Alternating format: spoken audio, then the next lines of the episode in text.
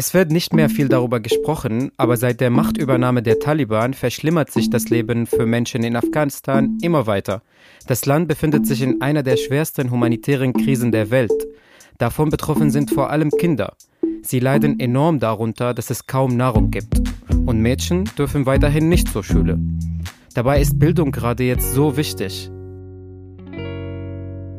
Hi, ich bin Reja und ich spreche heute in dieser Folge mit meiner Kollegin Helena. Sie hat über die Situation von Kindern in Afghanistan recherchiert. Hallo Helena. Hey Raja. Ja genau, ich habe dazu auch mit Hila Lima von Visions for Children gesprochen. Visions for Children, das ist ein Verein, der sich für chancengerechte Bildung von Kindern in Krisen- und Kriegsgebieten einsetzt und dafür eben unter anderem in Afghanistan aktiv ist.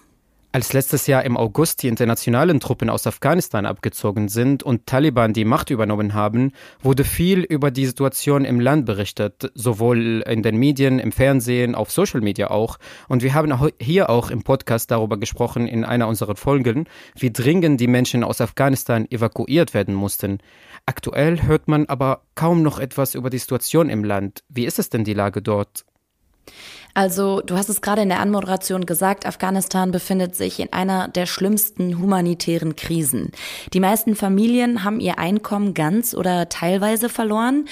Sie können sich die steigenden Kosten für Lebensmittel gerade einfach nicht mehr leisten. Und nach Schätzungen der UN sind jetzt schon mehr als die Hälfte der Afghaninnen und Afghanen von extremem Hunger bedroht. Und bald könnten 97 Prozent der Bevölkerung arm sein, also fast alle Menschen im Land.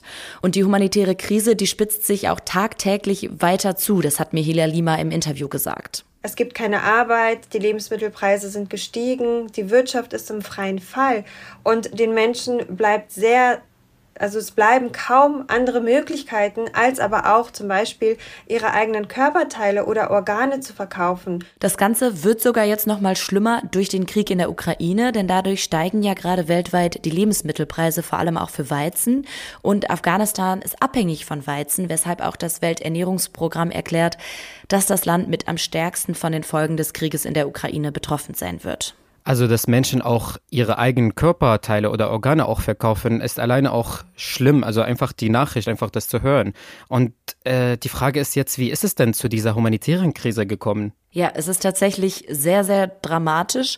Und Hila Lima hat mir im Interview erstmal gesagt, dass die Krise nicht erst mit der Machtübernahme der Taliban begonnen hat. Vor August 2021 war schon Afghanistan in einem ja, volatilen Zustand. Seit über 40 Jahren herrscht Krieg. Es gibt ähm, über vier Millionen Binnenflüchtlinge im Land, die teilweise vor Überschwemmung oder Dürren aus ihren eigenen Provinzen in Richtung andere Provinzen ähm, flüchten oder aber auch teilweise in die Nachbarländer einfach in der Hoffnung auf eine bessere und stabilere Zukunft, vor allem für ihre Kinder. Aber jetzt hat es sich eben seit der Machtübernahme der Taliban im August 2021 noch einmal verschlimmert.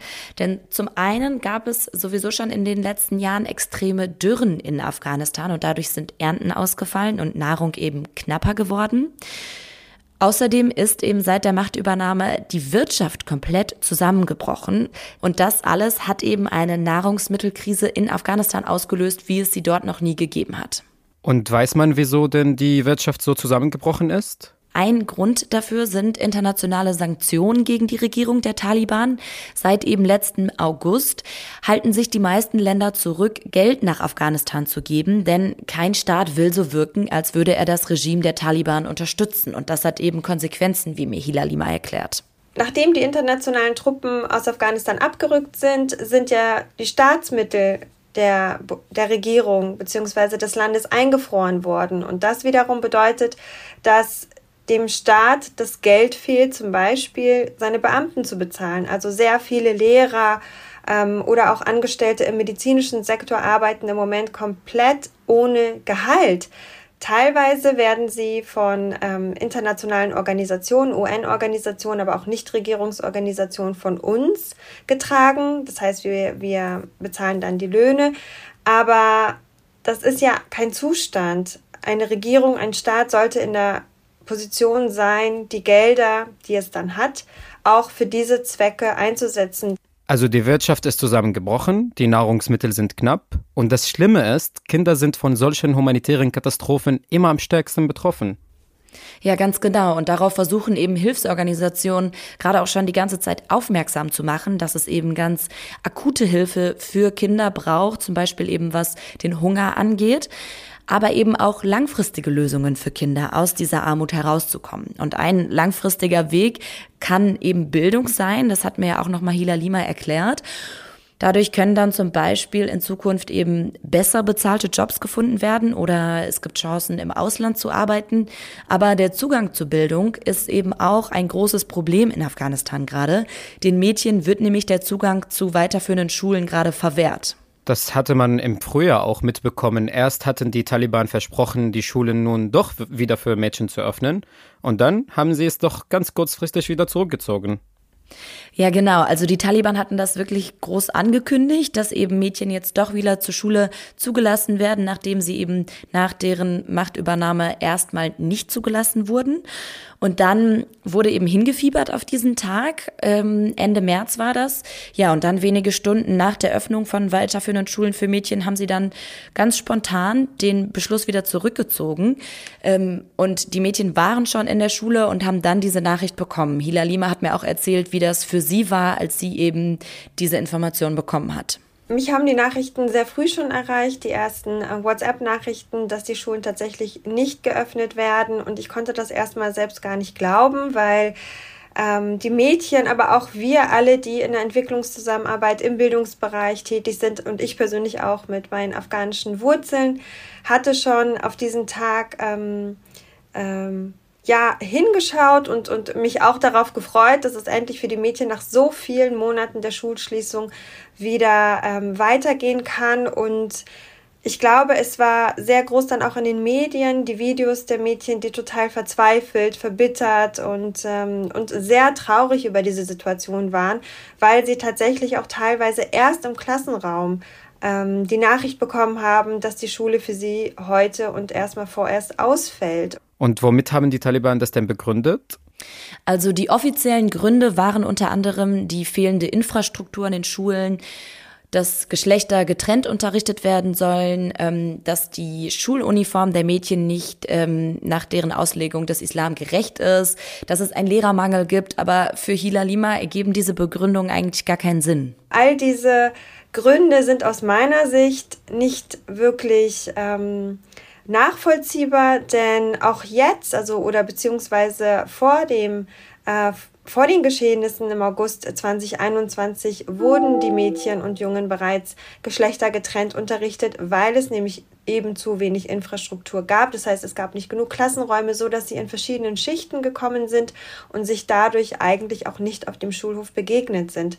Und auch die Schuluniform ist aus meiner Sicht ähm, islamkonform, denn die Mädchen tragen ähm, oder trugen auch vorher schon ein Kopftuch und, ähm, und, und haben ihre, ihren Körper bedeckt. Und mehr wird es wahrscheinlich dann auch aus meiner Sicht nicht sein. Die Gründe wirken also vor allem vorgeschoben. Dabei ist ja Bildung für die Gesellschaft so wichtig. Ja, total. Also generell ist es wichtig und eben in Krisengebieten hat das auch nochmal eine ganz andere Relevanz. Das hat auch Hila Lima nochmal betont. Bildung ist wirklich nicht nur für den Einzelnen, sondern auch für die Gesellschaft unglaublich wichtig. Denn jeder, der beispielsweise lesen und schreiben kann, hat schon eine Fähigkeit, um sich selbstbestimmt zu informieren.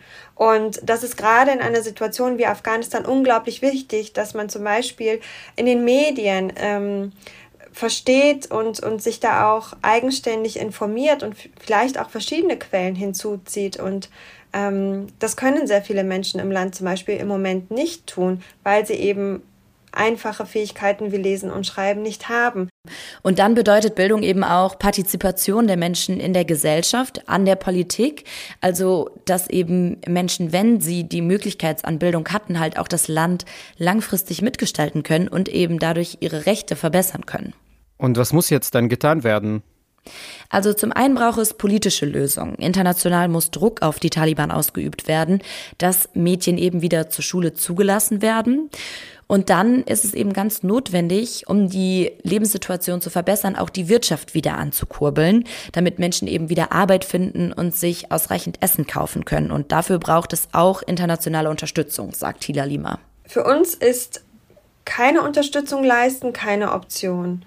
Wir haben in den letzten 20 Jahren, und mit wir meine ich die Bundesregierung, ähm, die afghanische Bevölkerung und auch die afghanische Regierung unterstützt und von einem Tag auf den anderen ohne einen Notfallplan ähm, abzurücken, sehe ich persönlich als verantwortungslos. Und es ist aber unsere Verantwortung, weiterhin, auch wenn man die de facto Regierung nicht anerkennt, ähm, die Menschen, die Bevölkerung zu unterstützen und nicht dabei zuzusehen, wie diese humanitäre Krise sich weiter zuspitzt.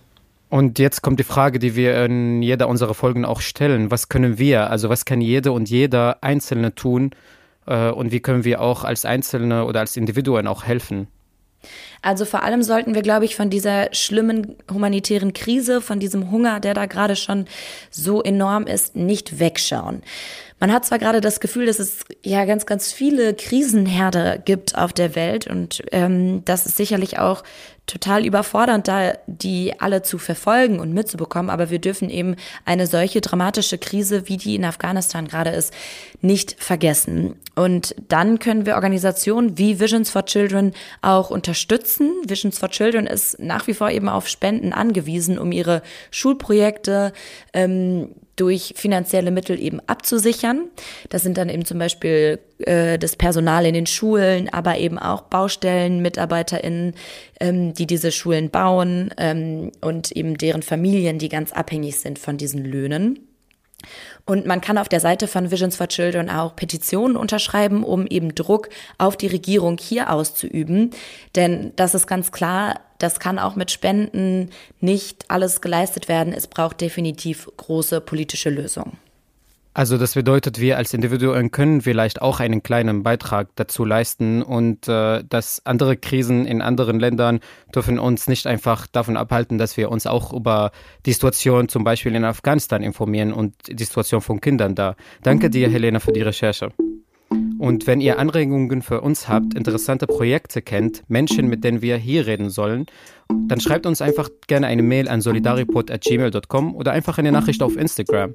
Und ihr könnt uns natürlich auch unterstützen, indem ihr euren Friends von uns erzählt und uns auf Spotify, iTunes und Co. abonniert. Und lasst uns gerne auch eine Bewertung da.